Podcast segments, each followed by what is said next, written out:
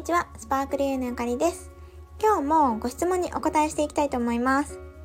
えっと、今日は自信がないけど、そういう時どうしますかっていうご質問についてお答えしたいと思います。自信がないっていうこと、皆さんにもご経験はあるんじゃないかなと思います。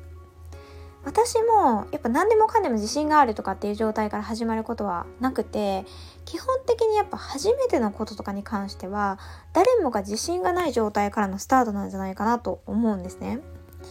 やっぱなんか大体私が生徒さんとかメンバーに自信がないって言われた時になんで自信がないのって聞くとなんか過去失敗したからとか今までやったことがないからとかうんとあの人にはできてるけど自分は違うからとかそういう言葉が出てくるんですね。で結局じゃあどういうことだったら自信あるっていうとなんかよく分かっていることとか過去やってうまくいったことがあることとかっていう風に出てくるんですよ。だとするともし自信があることしか今後やれないよっていう風になったら過去やっった経験があることを繰り返し繰り返し繰り返しやるしかなくなっちゃうんですよね。なので、まあ、ぶっちゃけて言うと自信がないから何ですかっていう感じではありますね。あの自信がないのは分かったけどあのそのじゃあやりたいっていうことに対してやるかやらないかで言ったらじゃあやるやりたいならやるしかないわけじゃないですか自信がなくても。っていう感じなので本来はあの、ある程度自信のなさは飲み込んで無視して進めればいいのかなって 私は結構思ってます。で、実際私もそうして、まあ自信がなくてもって。ただ、やっぱり、まあそうは言っても、なんか、そうですね、私、ゴルフが結構苦手なんですよ。あの、ゴルフちょこっとだけやってたことがあって、旦那さんとね、習ってたんですね、ゴルフ、以前。で、なんですけど、で、結構ね、最初コースとか行くのが好きで、自然の中で。できるので山が私大好きですしでしかも最初行った時にビギナーズラックで結構いいスコア出しちゃったんですよ。なんかあのもう本当にゴルフ全然やってないからあんまり詳しくわかんないんですけどゴルフってあの旗が立っていて穴に入れるっていうゴールじゃないですか。あのそれがゴールじゃないですか。簡単に言うとね。でそれの回数が一発で入れたら本当にすごいし2発で入れたらそれもすごいしで何回もね刻んでもちろん打っていくものなんですけどそのたどり着くまでの回数打つ回数ですよね。ボールを。打つ回数が多ければ多いほどスコアがあの低いっていうかあの上手くない人だよねっていう風になるわけですよね。で私ビギナーズラックでなんか2回で穴に入れるっていうことをやったことがあるんですよ。でそれ最初にコース行った時だったんですね。でそれですごい楽しかったって思い出があったんですけど2回目にもちろんそのビギナーズラック何回も出るわけがないのであのすっごい下手くそで周りの人にすごい迷惑かけちゃったことがあるんですねでそこからもうゴルフ自信なくなってやりたくないみたいな感じになったんですよでそんな感じでこう自信がないっていうのを無視してやったって結局うまくいかなかったら意味ないよねみたいなところももちろんあると思うんですね。なので自信がないっていうのをどうやって払拭していくのかっていうことをちょっと話したいなと思います。ちょっと前置きがすごい長くなっちゃいましたけれども、まあ、基本的にはね自信がないからって言って本当にやりたいことだったらやっていこうよっていうことはもちろん伝えたいんですけれどもとはいえその自信のなさをもう少し緩和してもっと一歩踏み出しやすくするためにはどうしたらいいのかっていうことですね。で、これは2つ解決策があると思います。で、1つは、まずゴールを低めにするっていうことです。例えば、さっきの私の例で言うと、ゴルフを、あの、すごい高いスコアで入れたい。初心者なのに。じゃなくて、まず前回より少しでもいいスコアでいきたいなとか、今回練習してきたこの、あの、7番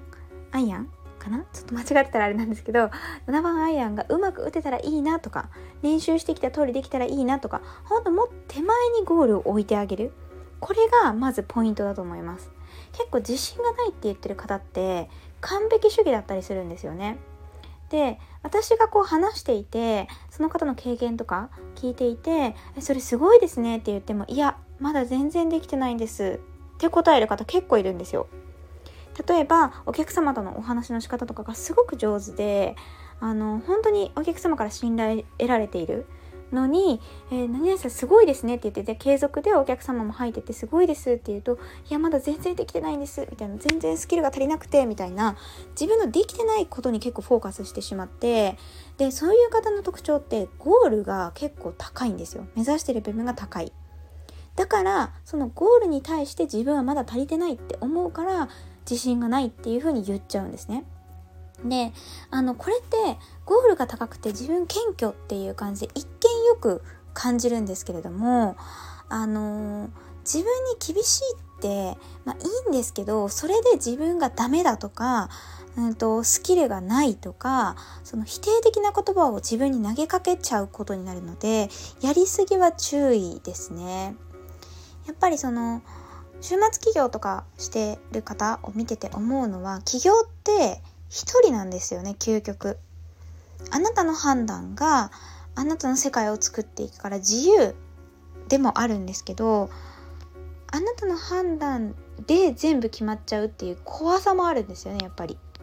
なので自分にネガティブな言葉を投げかけてたり自分にないものにフォーカスをしすぎたり高い目標を掲げてそことのギャップのところにフォーカスしすぎちゃうと本当に苦しくなります。上には上もいるし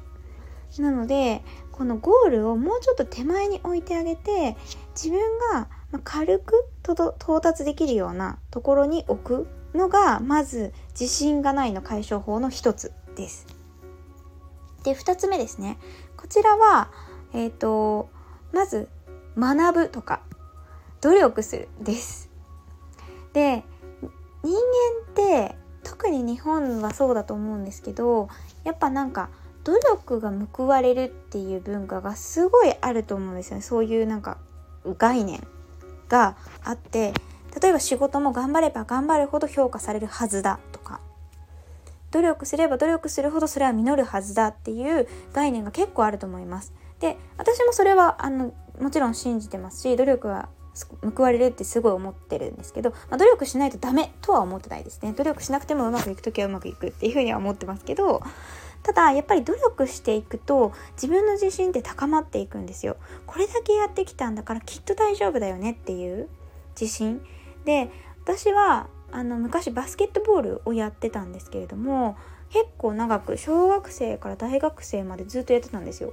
で大学の時も部長をやってましたしでそのスポーツとかってまさにそうだと思ってて本番ってその時だけなので練習の成果が出せるかどうかっていうのはぶっちゃけ運も入ってるんですね。でだから結構試合前とか緊張もするんですけどでもその時にやっぱよりどころになるのって自分が頑張ってきたっていうその過去の努力の積み重ねなんですよね。それがやっぱ自分の中のよりどころとか自信になっていけるきっと大丈夫って思えるんですよ。なので自信がないって言ってる方はじゃあ何ができそうかな？一個ほんと小さいことから始めて自信を積み重ねたら積み重ねていったらいいんですよねそこから。っていうふに思います。なのでこのまずゴールをちょっと手前に置くっていうやり方とあと努力を重ねるっていうこの2つで自信がないはほぼほぼ解決できると思います。で最終的にはやっぱ新しいことに対して自信がないっていう場合はやってみないと分かんないところが絶対残るんですよ。やる前に100%分かるみたいなことってないので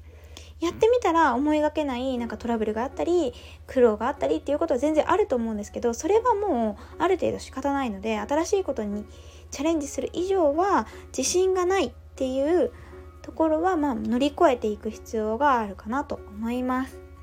ということで、まあ、私もねこの自信がないとかって感じることはあるしやって自信がないのをうんとある意味無視して始めてみて後悔したことはないんですけどでもやっぱり向いてないのかなとか私には無理なのかなっていうのを何回も何回も感じることがあるんですよね。お仕事でもありますしなんかプライベートとかでもあるし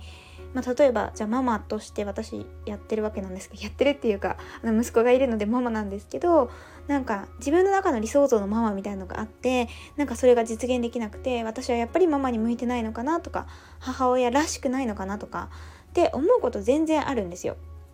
で母親としてなんか自信があるとかそういう風にそんなに思ってるわけでもないけどやっぱりなんか自分が大事にしたいのは子供と笑顔で過ごすこととか子供にとにかく愛情伝えることとかなのでそれはやっぱやってるしなんかそこの自信がないっていうのが全くゼロになることは少ないと思うんですけどそこと本当にやりたいこととか本当に例えばね子供に愛情を伝えたいとかそういうことは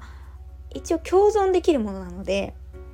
自信がある状態じゃないと何もできない。じゃなくて自信がないながらにできること。っていうのを探していくとなんかどんどん理想に近づいていけるんじゃないかなと思います。ということで今日もご視聴いただいてありがとうございました。次の音声でまたお会いしましょう。バイバーイ。